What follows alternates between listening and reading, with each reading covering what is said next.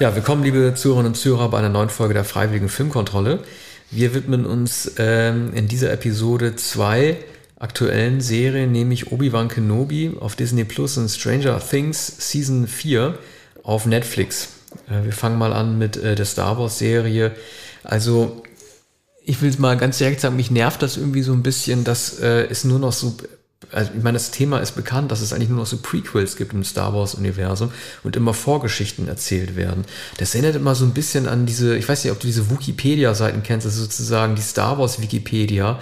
Ähm, diese Serien wirken immer so ein bisschen so, als würde man lediglich diese äh, alten Mythen, die dort stehen, in den Vorgeschichten nochmal ausschmücken, anstatt den Mut zu haben, mal nach vorne hin äh, zu erzählen. Das ist eine Sache, die Star Wars irgendwie abgebaut hat, gerade auch wahrscheinlich mit den schlechten Erfahrungen, die sie mit den letzten beiden äh, ähm, vorwärtsgewandten, also sprich zukunftsorientierten letzten Star Wars-Film hatten. Es geht nur noch darum, jetzt die Rückblenden zu erzählen. Also mir hat, ich weiß nicht, wie es dir gefallen hat, aber mir hat äh, Boba Fett, äh, nicht Boba Fett, über den können wir ja später noch reden, Obi-Wan, ich also ich fand ihn immer dann am besten, wenn man das Gefühl hatte zu denken, der war 20 Jahre lang oder länger nur so ein Einsiedler in der Wüste, wie im ersten Star Wars Film, hat dort nichts gemacht, außer irgendwie melancholisch die Wand anzuschauen, weil er so gelitten hat unter äh, dem Aufstieg des Imperiums, den er nicht verhindern konnte.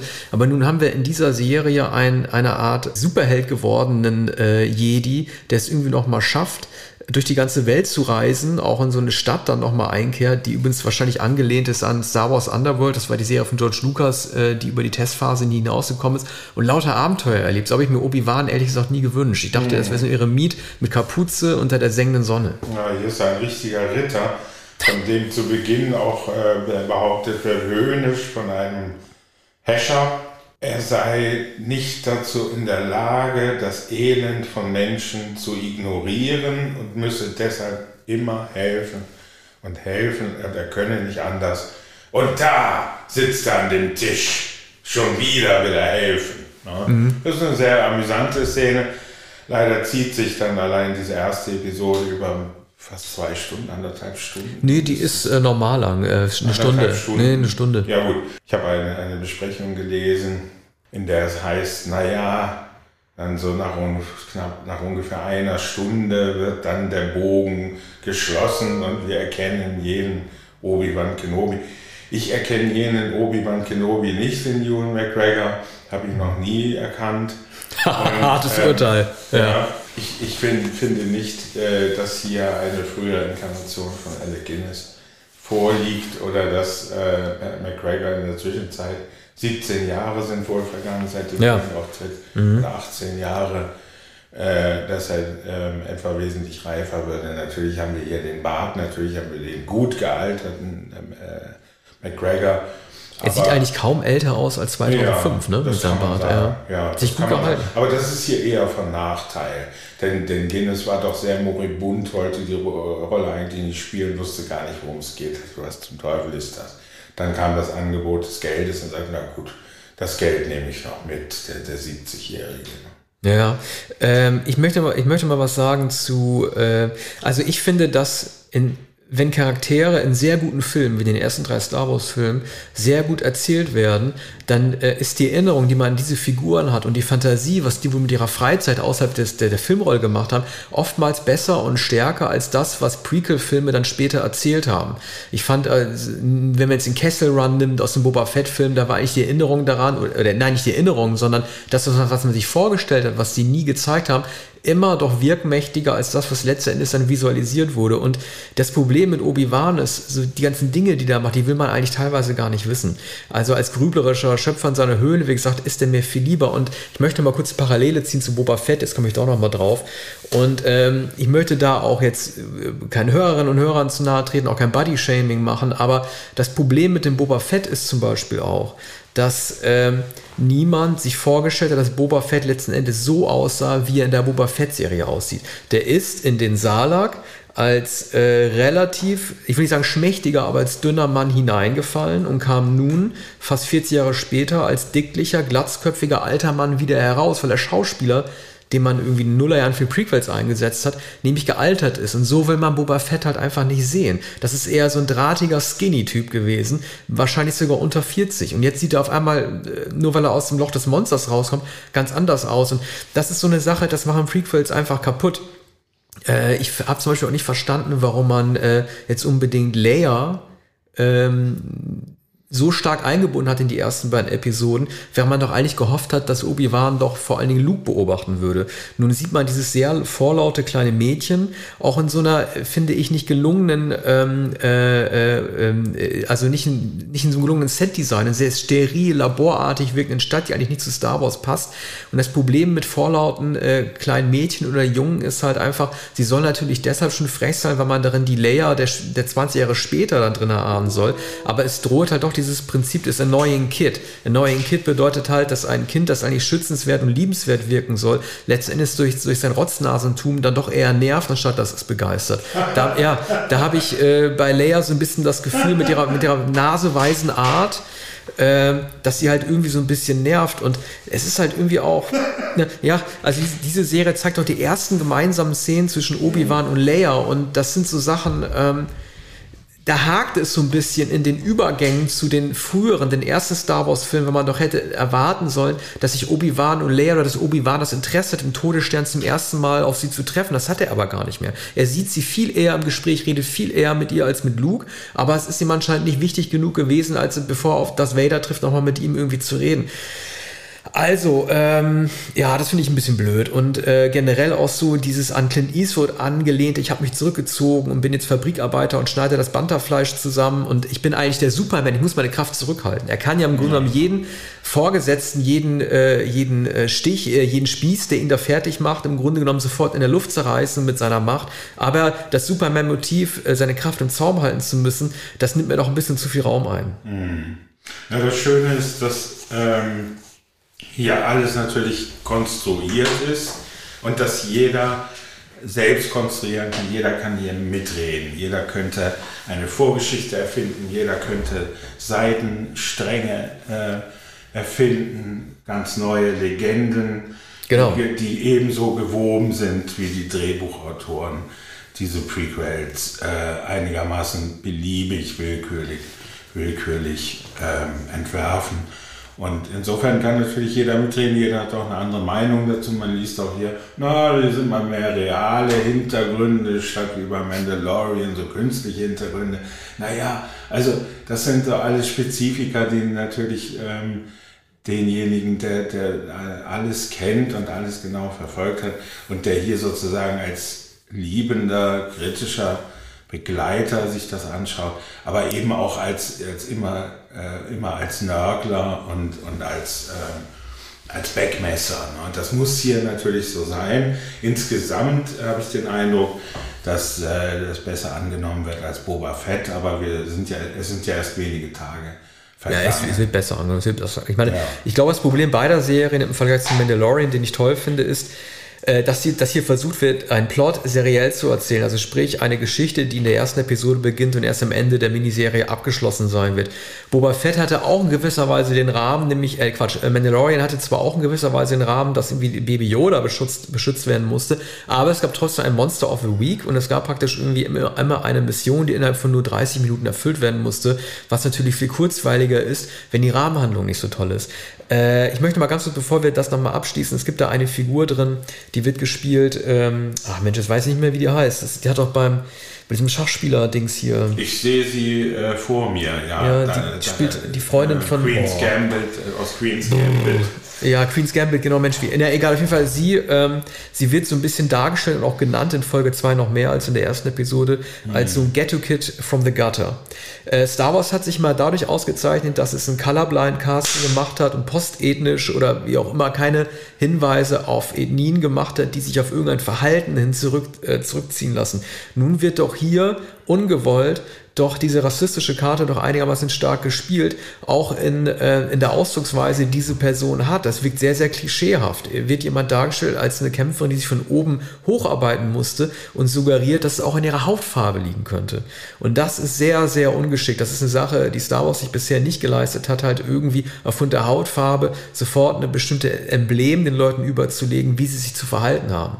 Das ist nicht gut gemacht. Ja, das ist eine merkwürdige Sache, aber das muss ja mit mit großer Absicht passiert sein. Ne? Also es wird nicht einfach so passiert sein, sondern sehr absichtlich. Ne?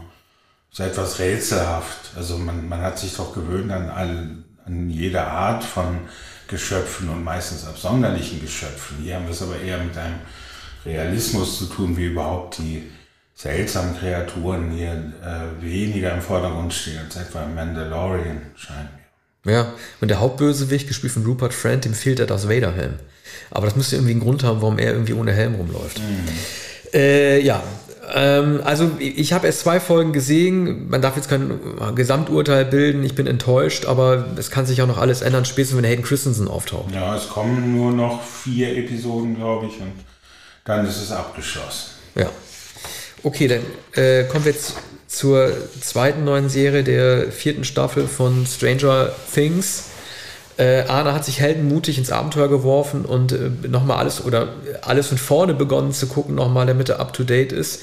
Äh, die vierte Staffel ist natürlich besonders äh, herausfordernd, weil jede Episode um mindestens 70 Minuten geht, was ja auch sehr, sehr ungewöhnlich ist. Ich finde es immer wieder lustig, wenn ich mir jetzt David Harbour und Winona Ryder angucke, ne? also die beiden Hauptdarsteller. Äh, ich denke mal die ganze Zeit, also in der ersten Staffel spielt David Harbour, der, der den Hopper spielt, den Cop, äh, immer so ein bisschen, ich fand ihn immer so ein bisschen lustlos und Winona Ryder mal so unnötig verhuscht und es hieß ja auch von der ersten Staffel, dass äh, keiner wirklich an den Erfolg der Serie geglaubt hat. Ich hatte dann immer so gedacht, die beiden hatten auch einfach überhaupt keine Lust. Oder wie Nona Ryder hätte, wenn sie gewusst hätte, welches Phänomen Stranger Things werden würde, sich in ihrer Rolle versucht, anders zu kleiden oder zu gestalten. Also ich glaube, die beiden sind jetzt in Mustern, in Rollenmustern hängen geblieben, so zu spielen, wie sie in der ersten Staffel sind, um eine Kontinuität äh, aufrechtzuerhalten. Weil keiner von denen hätte ahnen können, wie strahlend doch in Wirklichkeit diese ganze Serie letzten Endes sich durchsetzen würde. Ähm, was ich wirklich was ich wirklich großartig finde, ist, man hat das uns eigentlich nur bei Richard Linklater oder Boyhood gesehen, wie halt pubertäre Schau oder wie kindliche Schauspieler in die Pubertät kommen. Ist inzwischen ja das vierte Jahr. Und auch als Jugendliche bei Harry Potter funktioniert das zum Beispiel auch sehr gut in den Filmen, doch als Jugendliche sich doch relativ gut doch trotzdem verkaufen und darstellen. Ja, das ist allerdings faszinierend, das zu verfolgen. Ich würde sogar sagen, das ist das Faszinierendste jetzt bei der vierten Episode, ich habe äh, noch den, den Charme des Anfangs, also der, äh, des, des, ersten Piloten und also des, des Anfangs der Serie und, und die frühen Folgen gesehen, die kürzer sind und äh, wo man überhaupt erst alle kennenlernt. Und dann diese Eingangssequenz, die immer wiederholt wird, der Junge auf dem Fahrrad, der die Zeitung austrägt und der die Zeitung in die Vorgärten wirft und gegen die Türen. Und er fährt eine herbstliche oder sommerliche, lange, ruhige Straße entlang und dann rechts und links sind also die Häuser mit den Vorgärten. Und es ist Suburbia in Reinkultur und es erinnert natürlich sofort an E.T., an Poltergeist und die Spielberg-Film von 83. Und dieses wunderbare Idyll, das dann aufgerissen wird, vor allem äh, auch durch, durch, äh, durch das College, was, mir, was jetzt in der, äh, in der vierten Staffel leider etwas weniger ist. Ne? Sie sind älter, älter geworden, vieles spielt am See und vieles spielt in der, in der Nacht und in der Dunkelheit. Ähm, ich, ich, äh, mir, mir gefallen immer die Szenen am besten, die eigentlich ein, ein, ein, ein Highschool-Film sind. Und ähm, das ist jetzt etwas weniger geworden, da die, die Protagonisten älter geworden sind und alles richtig klug scheint. Die Szenen am Spind. Ja. Ne? Wenn jemand genau. schließt den Spind, dann steht ja. jemand daneben. Und, und dann die, da gibt es bestimmt einen Filmbegriff für die, für die Szene am Spind. Die klassische Szene, du öffnest die Spinntür ja. und dann steht auf einmal dein Schwarm neben dir.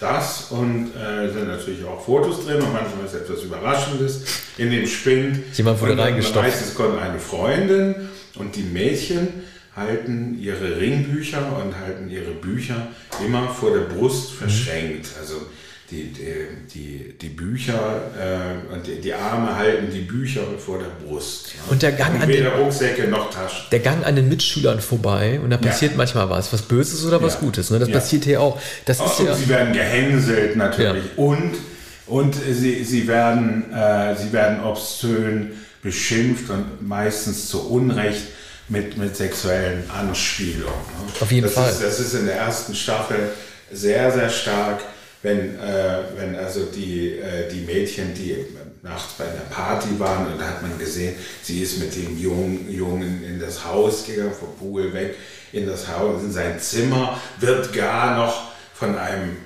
Stalker oder Peeping Tom aus den Büschen schwarz-weiß fotografiert hinter dem Fenster. Ne? Das ist ohne jeden Horror absolut faszinierend. Ich habe mir sogar noch ein paar Sachen mehr notiert zu den klassischen 80er Jahre Insignien. Zum einen, äh, es gibt immer bei Reden, die in Sporthallen gehalten werden, ein Rückkopplungsgeräusch am Mikrofon. Ja. Irgendwas geht da technisch immer ja. schief. Dann, äh, das ist tatsächlich auch, auch, äh, auch in der vierten Staffel aufgefallen, es gibt so eine schöne Referenz an Wargames, nämlich dass am Computer ja. heimlich durch den Hacker die Note ausgebessert wird. Und es gibt immer den glatzköpfigen Direktor wie aus Back to the Future, der immer so ein bisschen draufhaut, der sich immer über alles mhm. aufregt. Den haben wir hier auch. Ich finde, äh, was, also die, ähm, es ist, also mir hat die dritte Staffel bisher am besten gefallen. Äh, die vierte ist eigentlich auch äh, sehr, sehr gut.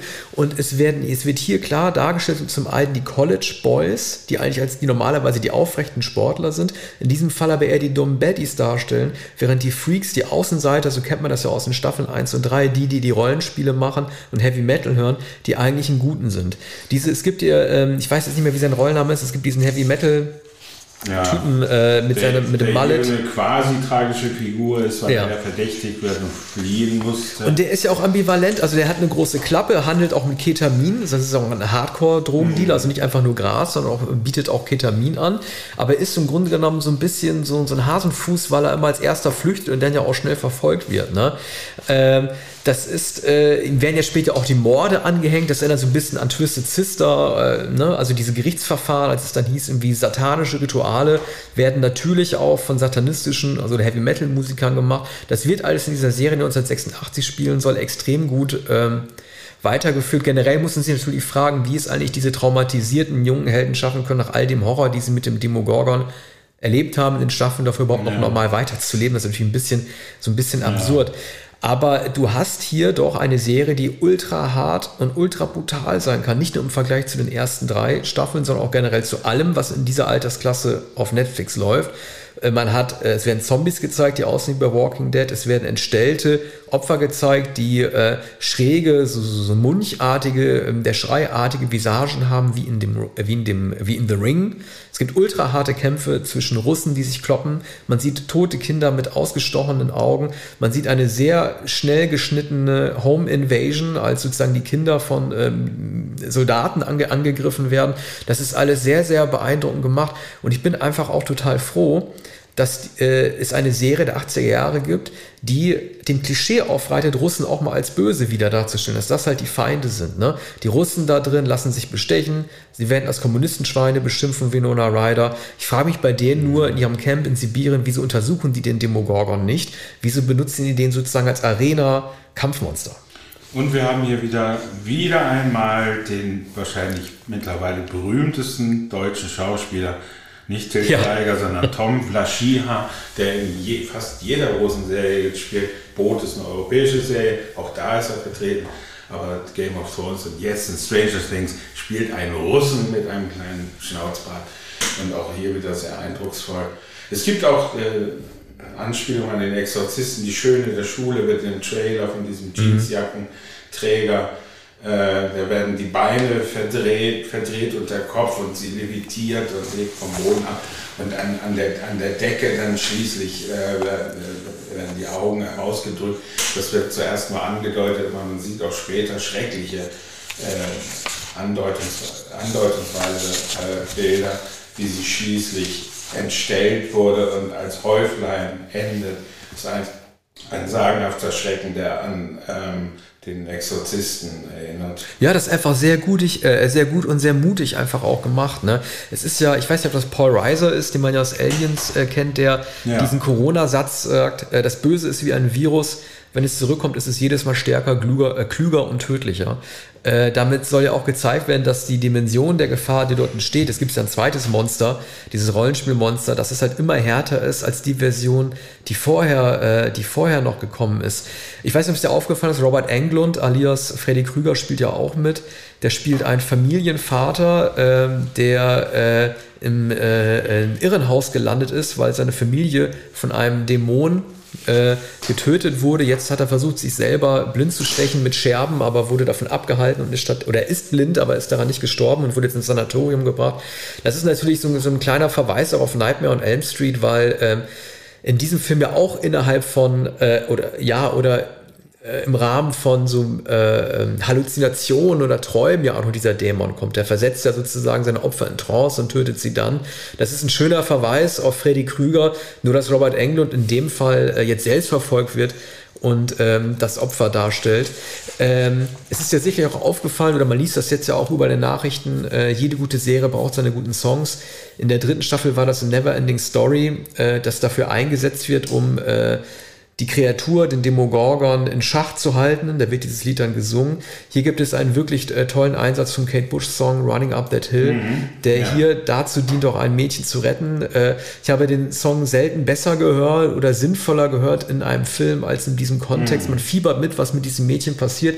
Die Filmemacher zeigen ja einfach sehr, sehr guten Geschmack, wie man äh, Songs einsetzt und ihn richtig benutzt. Überhaupt ähm, die letzten beiden Staffeln, die waren einfach sehr, sehr dezent und nicht überpointiert, was äh, Gadgets und Verweise an die 80er angeht. Man kann da nämlich auch sehr viel falsch machen. Das wäre sehr, sehr leicht, eine Serie zu drehen, die nur stilistisch ist oder die nur Mittel zum Zweck ist, ein Zeitkolorit einzufangen. Aber hier siehst du doch so einzelne Nadelstiche, wie das gemacht wird. Und das habe ich selten in so vollendeter Form gesehen. Ja. Es gibt auch einen sehr lustigen Witz über Watergate, der ist mir noch eingefallen, den macht der kleine Dustin. Ähm, also der eine Anspielung machen will auf den politischen Skandal von Watergate, den er eigentlich gar nicht kennen kann, weil er erkennen kann, weil er ein Kind ist oder ihn das er in den 70er Jahren auf jeden Fall noch nicht gelebt hat, äh, um mal zu zeigen, dass politische Probleme dort bei keinem mehr so eine richtige Rolle spielen oder in dem Fall das Zeitkolorit, das politische Zeitkolorit da nicht mehr wichtig ist, keiner äh, lacht damit rein. Vielleicht können wir noch mal kurz auf eine äh, Schwäche der Serie oder wie ich finde, Schwäche der Serie, die sich herausgestellt hat, zu sprechen kommen. Das Figurenpersonal, also das, Ensemble, das ist inzwischen so differenziert und es gibt so viele Sprechrollen, dass es doch einige Rollen gibt, die ähm, keine, die keine Bedeutung mehr haben oder die nur noch so äh, mitlaufen oder die mit so im Team sind, aber überhaupt keine Funktion mehr innerhalb der Handlung erfüllen. Äh, das war in der dritten Staffel ein bisschen besser gelöst. Da hat man die Gruppen besser zusammengestellt und äh, sozusagen die Missionen, die dann erfüllt werden müssen, besser gemacht. Es gibt jetzt den äh, Sohn von Winona Ryder, das ist, warte mal, der Ältere, das habe ich mir notiert, ich weiß es leider nicht. Jonathan, Jonathan Byers, gespielt von Charlie Heaton. Der war eigentlich äh, so ein, soll man sagen, ein pubertäres Sexsymbol, gerade weil er so ein Schluffi und so ein Außenseiter ist, ein Love Interest gewesen. Der rennt jetzt nur noch mit und kifft. Äh, von dem gibt ja, von ja. nichts mehr zu sehen. Ähm, dann, äh, wer spielt denn noch? Ich finde auch, dass der entführte Sohn aus der ersten Staffel, Will, Will Byers, das ist jetzt auch so ein Softie geworden, der so äh, Bastian Balthasar buchsartig mit seinen Augen halt mitrollt und die Bedenken anmeldet, so ein bisschen Peter Shaw-mäßig, aber jetzt auch keine richtige Rolle mehr spielt. Das sind alles wichtige Figuren der Staffel davor. Und auch das beste Traumpaar der Serie, das besteht ja aus äh, Dustin und, wie heißt nochmal, Mensch, auf jeden Fall der Ältere, der im dritten Teil äh, in diesem Eisladen deiner Supermarkt arbeiten muss. Jetzt, also, ihr wisst alle, wen ich meine, aber ich komme jetzt, ich krieg den Schauspieler jetzt nicht mehr hin. Naja, auf jeden Fall der Alte und der Junge, die beiden sieht man halt auch nicht mehr zusammen und die haben im dritten, in der dritten Season eigentlich alles gerissen. Mhm. Der ältere Sohn von Ryder ist ja, glaube ich, der, der in der ersten Staffel sehr laut in seinem Zimmer The Clash hört und einen Jüngeren initiiert ja. mit, mit, äh, mit britischem Punk und New Wave. Seltsamerweise, ich erinnere mich daran, an die Aufzählung. Er sagt The Clash, er sagt nicht The Jam, dann sagt dann The Smiths, die gab es noch gar nicht 1983. Der hatten die erste Single auch. Ja. Das kann also. Wäre der früh sein. dabei. Ist auch eine vollkommen andere Art von Musik. Aber das ist lustig, da gerät dem Amerikaner manches durcheinander. wenn es um äh, englische Rockmusik geht. Aber das ist zum Beispiel eine Sache, die ist mir äh, im, im Computerspielmuseum, da mache ich mal kurz mal Werbung dafür, aber wir sind dafür nicht bezahlt, ich sage es nur so, im Berliner Computerspielmuseum, da haben die so 80er Jahre äh, Kinderzimmer nach, äh, nachgestellt ähm, mit, den, ähm, mit den Musikkassetten, die man damals hatte, mit den Postern, die man damals hatte und mit dem Spielzeug, das man damals hatte. Ich weiß ja, ob ich schon mal gesagt habe, aber ich sage jetzt nochmal, es gibt wenig äh, Räume, die ästhetischer und wundervoller aussehen als 80er Jahre Kinderzimmer mit den Postern und den Star Wars Sachen. Das sage ich jetzt nicht nur, weil ich selber ein Kind der 80er Jahre bin, sondern es gab dort damals einfach Spielzeug, das es heute einfach nicht mehr gibt, was auch damit zu tun hat, dass es, wen, dass es heute mehr Technik in Kinderzimmern gibt und damals noch mehr haptische Bausätze Bausätze, die man damals noch verwendet hat. Da fällt mir gerade ein, Arne, äh, da haben wir in Sag niemals nie rüber gesprochen, ne? Äh, weißt du noch, dieses Videospiel mhm, mit ähm, ja. Connery und Brandauer in dem Computerspielmuseum. Mit elektrischen Strom. Genau. Es gibt im Computerspielmuseum sowas ähnliches. Das nennt sich Paint Station. Das haben sich äh, Studenten ausgedacht. Da spielst du so ein Ping-Pong an so einer Station äh, hinten und vorne deren äh, Pads sich so ähm, äh, erhitzen lassen. Und wenn du Fehler machst, ja. dann kriegst du einen Stromschlag oder so eine Mini-Peitsche, die aus dem Loch herausschellt und die über die Handfläche zieht. Ich hatte danach noch zwei Wochen lang eine Wunde, aber es wird, muss ich auch sagen, davor gewartet, dass man das auf eigene Gefahr benutzen soll. Mhm. Also wer sich wie bei Sie, äh, Sagt niemals nie fühlen soll, der sollte mal in dieses Museum gehen. Tja, wie ja. man überhaupt, wenn man Stranger Things sieht, äh, ein Museum der 80er Jahre natürlich betritt. Mittlerweile sind wir übrigens ja im Jahr 86. Ne? Ja. Also man kann es chronologisch verfolgen von 83 bis 86. Was faszinierend ist, weil die Frisuren sich natürlich verändert haben. Die Kleidung hat sich auch bereits verändert innerhalb weniger Jahre. Ich, ich kann mich an diese Zeit erinnern, es war, war tatsächlich so. Übrigens ist äh, meine Lieblingsfigur die äh, Schülerzeitungsredakteurin, die hier immer auf der, auf der Suche ist und sich den anderen, also den äh, der anderen Nerdgruppe anschließt, die, die investigativ hier mit, mit dem dann auch nicht mehr allzu lange auf Erden weilenden äh, bebrillten Nerd im, im Auto fährt. Äh, die, diese, diese Frau hat, hat eine wunderbare Dauerwelle, äh, wie man sie tatsächlich manchmal äh, 1986 gesehen hat. Das auch ist, bei sehr jungen Frauen. Ja, auf jeden Fall. Und das ist wichtig, dass du dieses Jahr erwähnst, denn äh, es war eigentlich finde ich jetzt, äh, das letzte 80er Jahre, 80er Jahre. Also ähm, das 87 das Jahr, das wird sehr, sehr schwierig sein, das äh, ästhetisch irgendwie darzustellen, weil es dort wenig, also Staffel 5 jetzt, ne, weil es dort wenig optische Insignien gibt, äh, an dem man sich orientieren kann oder Trends und so weiter. 86 war noch relativ einfach, das war auch Pretty in Pink, das waren auch schlechtere Sachen wie Soul Man, aber du hattest irgendwie immer so ästhetische Ankerpunkte. Ja, die Teen sind Wolf, Teen Wolf 85, 6, 85. 85 aber äh, das wird im Jahr äh, 87 äh, schwieriger. Ähm, so wie überhaupt die Spätphase der 80er Jahre Jahren äh, ein Jahr gewesen, äh, eine Phase gewesen ist, die sich viel schwieriger ästhetisch eigentlich darstellen lässt, als das, weil es gab da nicht den bestimmten Modetrends. Man hatte immer noch irgendwie Mini-Pli oder man hatte irgendwie immer noch äh, äh, die Pudelfrisur, man hatte immer noch das Schulterpolster. Aber man kann das ja ansonsten nicht mehr auf ein popkulturelles Phänomen zusammenschrumpfen. Nee, also äh, ich glaube, die, die Kleidung wurde, wurde dann wieder äh, fluffiger. Ne? Also äh, schon im Übergang zu Grunge wurde die Kleidung noch fluffiger, die Karotte, Schulterpolster und so weiter.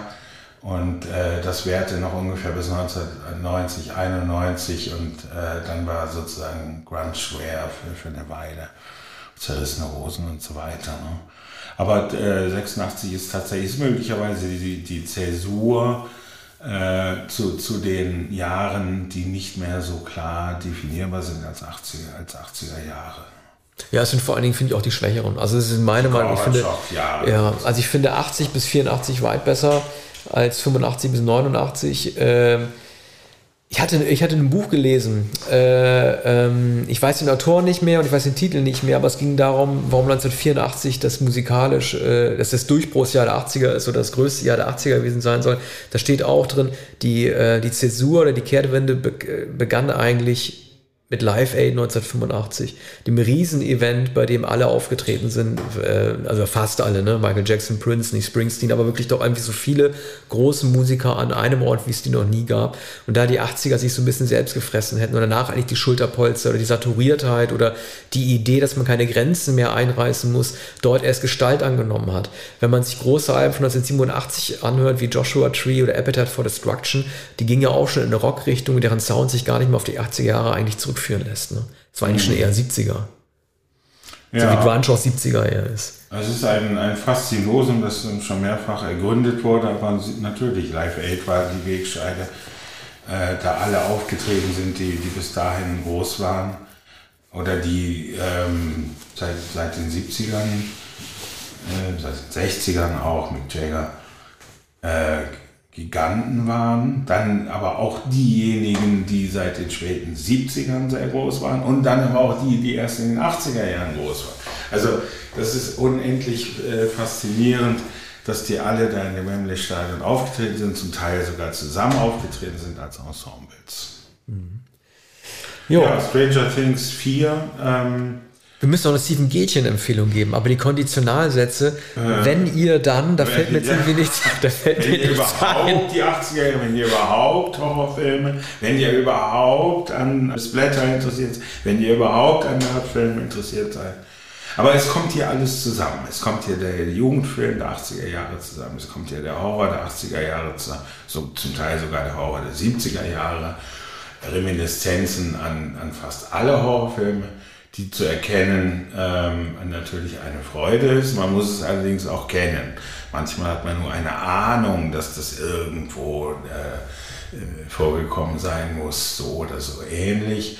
Ähm, das gehört, gehört aber hier äh, zur Entdeckerfreude und, und zur Kenner. Ja, und es ist, es ist vor allem. Ja, es ist vor allem auch toll zu sehen dass, kein, dass keine einzige Pärchenkonstellation wirklich safe ist. Ne? Also es gibt immer wieder Andeutungen, dass sich jemand jemand anderen verlieben könnte. Also diese Liebesgeschichte zwischen, äh, zwischen Elfie und hier äh, Finn Wolfhard, ähm, die ist gar nicht so unbedingt gesetzt und die kriegen halt in der Pubertät halt ihre Probleme und erkennen, dass das Aufwachsen auch wichtiger sein kann als Magie. Also ähm, das, ist, das ist schon sehr, sehr diffizil gemacht, dass es auch tatsächlich um die Probleme geht, die weniger mit Übernatürlichen zu tun haben müssen, als der Tatsache endlich erwachsen werden zu wollen, was dem im Weg ja. steht. Ne?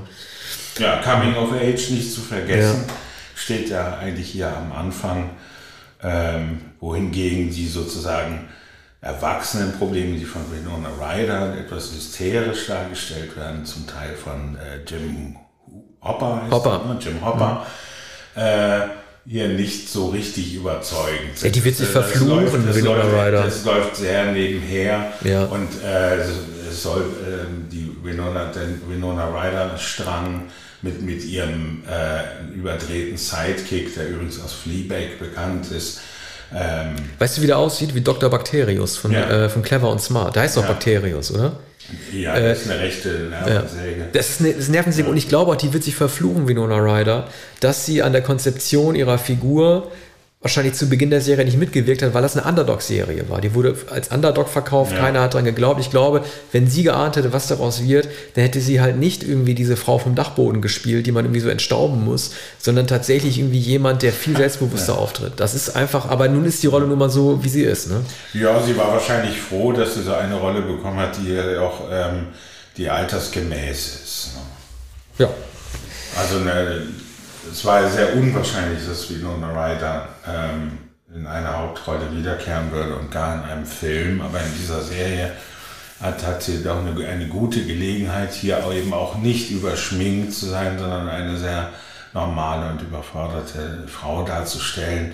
Es ist leider eben nicht sehr gut geschrieben und hat nichts zu tun mit dem Glutkern des Films. Ne? Am Anfang ist es noch anders bei, bei den ersten Episoden nach der ersten Staffel Aber verliert es sich immer mehr. Da sind halt andere Eltern äh, 80er Jahre typischer als sie, weil es ja. gibt auch diesen äh, Bürovater mit äh, ja. großer Brille, mit Krawatte, der in der Zeitung immer an dem Tisch nur mit der Zeitung sitzt, nichts ja. mitbekommt. Das ist so, so eine Matthew Broderick äh, Wargames genau.